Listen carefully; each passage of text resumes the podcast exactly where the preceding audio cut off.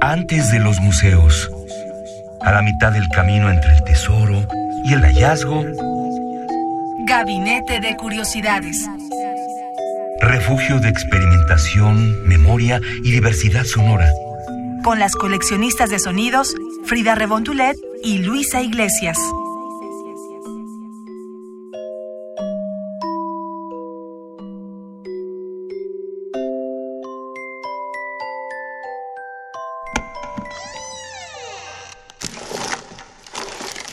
De archivo. Good evening, England. Hello. op hun leven. Wij bidden u voor allen die met ons meeluisteren. Onderweg in een auto. Op zee. Misschien ergens alleen op een stille plaats.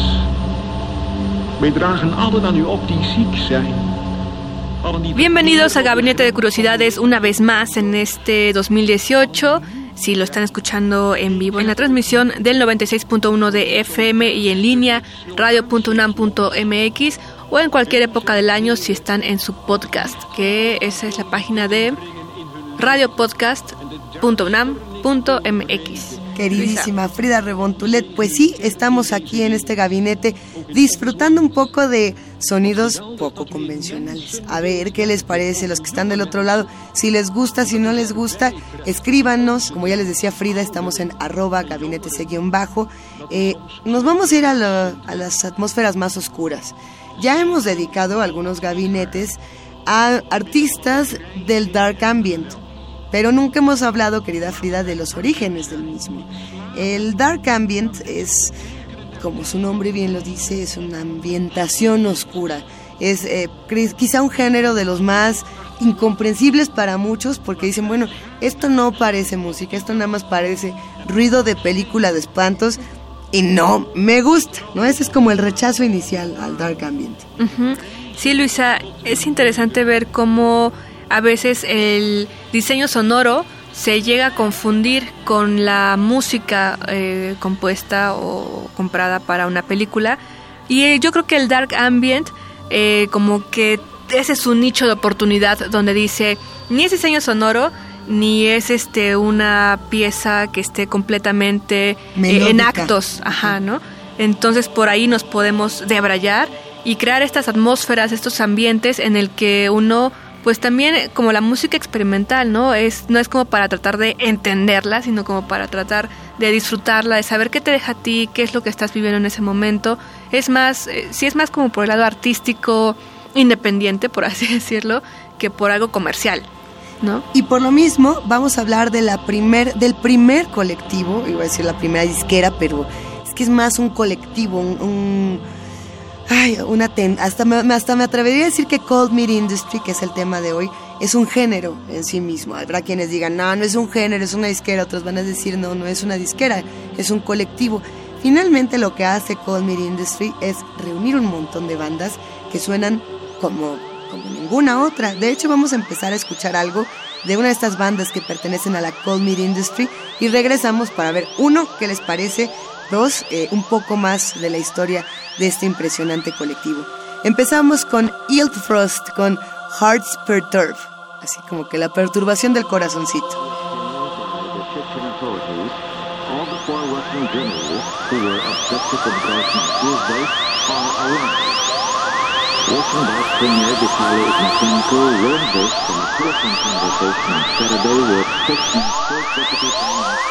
all the. Also a mystery is the fate of the Italian journalist Mauro Galligani, who was taken away in Grozny by a group of unidentified gunmen two weeks ago.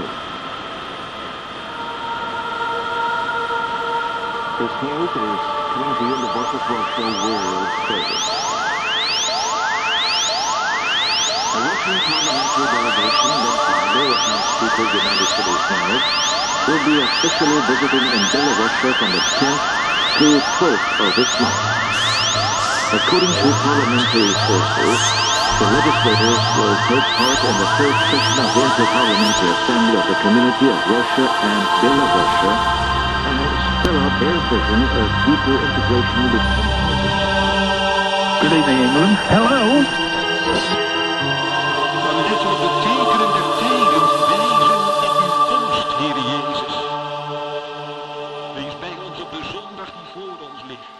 Estamos en Gabinete de Curiosidades. Escríbanos en el Twitter arroba gabinete bajo y díganos qué están haciendo en estas fechas, qué quisieran escuchar también en estos gabinetes sonoros.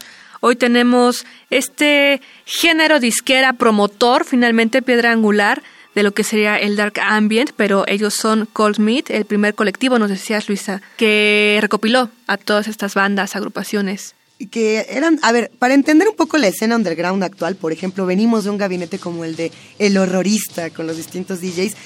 Una de las vertientes es irnos hacia el lado de, de Throbbing Gristle, de la música industrial, de la música eh, gótica, del rock gótico, del toda esta parte como un poco más melódica, ya lo decíamos. Hay otro lado que es el lado del noise, es el lado del ruido. Eh, algunos dirían que Throbbing Gristle puede coexistir en ambas en ambos espacios, otros dirían que no. Eh, lo cierto es que por ahí tenemos una serie de nombres interesantísimos que estudiar. Eh, Little Roger, por ejemplo, Lina Baby Doll, personas que de pronto dijeron, ¿y si empezamos a hacer ruido de otra manera? Eh, así fue como empezaron a hacer Call Me Industry en, si no me equivoco, es el año 1987 o antes. Algunos lo pondrían en 1982 porque ya se estaban haciendo en ese momento sonidos que después formaron parte de la Cold Industry. En fin, eh, lo interesante de esto es qué pasó con todas estas sonoridades, quiénes se acercaron, cómo fue que de, pronto eh, se volvió algo tan representativo y tan fundamental para, para los músicos internacionales. Sí, es un movimiento que empieza en, Suiza, en Suecia, que después se fue moviendo hacia todo el mundo. Al, eh, contrario de muchos otros movimientos que empiezan eh, en Inglaterra o en Estados Unidos. ¿no? Exacto, ¿qué es lo que decíamos en otro gabinete? Eh, estos países fríos, nórdicos, Finlandia, Suecia, Noruega como que es más silencioso, pero también su principal exportación es la escena oscura, la música oscura, el dark ambient, el todo lo que sea metal, black metal, satanic metal. Exactamente. A ver, tenemos algunas bandas representativas de, de la Cold Meat y de todo este sonido ambientación de esta atmósfera siniestra que a veces evoca la guerra, a veces evoca la hiperviolencia, a veces evoca el amor. Es curioso porque todo esto coexiste en el mundo de la Cold Meat Industry. Esta banda se llama In Slaughter Natives. Y a mí me gusta, es agresiva, ¿eh? no, no les prometemos que, que se van a quedar tranquilos, les prometemos brinco y sobresalto y más, porque esta pieza que escucharemos a continuación se llama To Megatherion.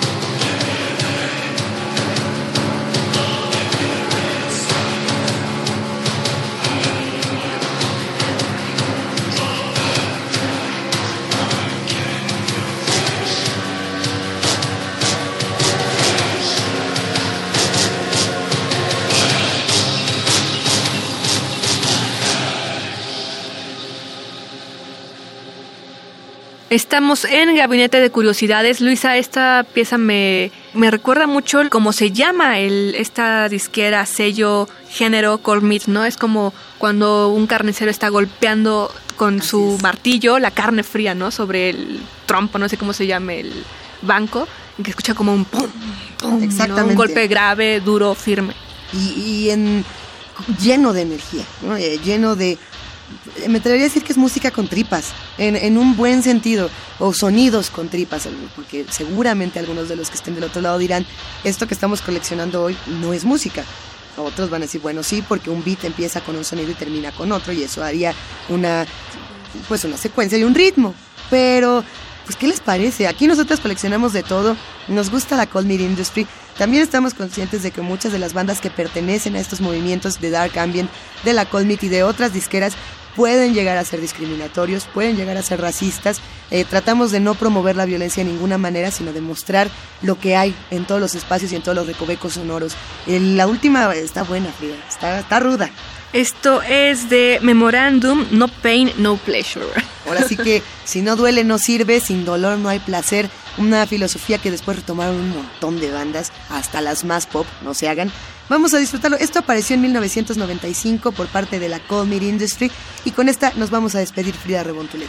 Sí, muchas gracias por habernos escuchado y bueno, si está en sus propósitos hacer ejercicio en este 2000, bueno, ya saben, si no hay dolor, no hay goce. No hay Entonces... goce. Y si están planeando hacer otras cosas, pues también, sin dolor no hay placer.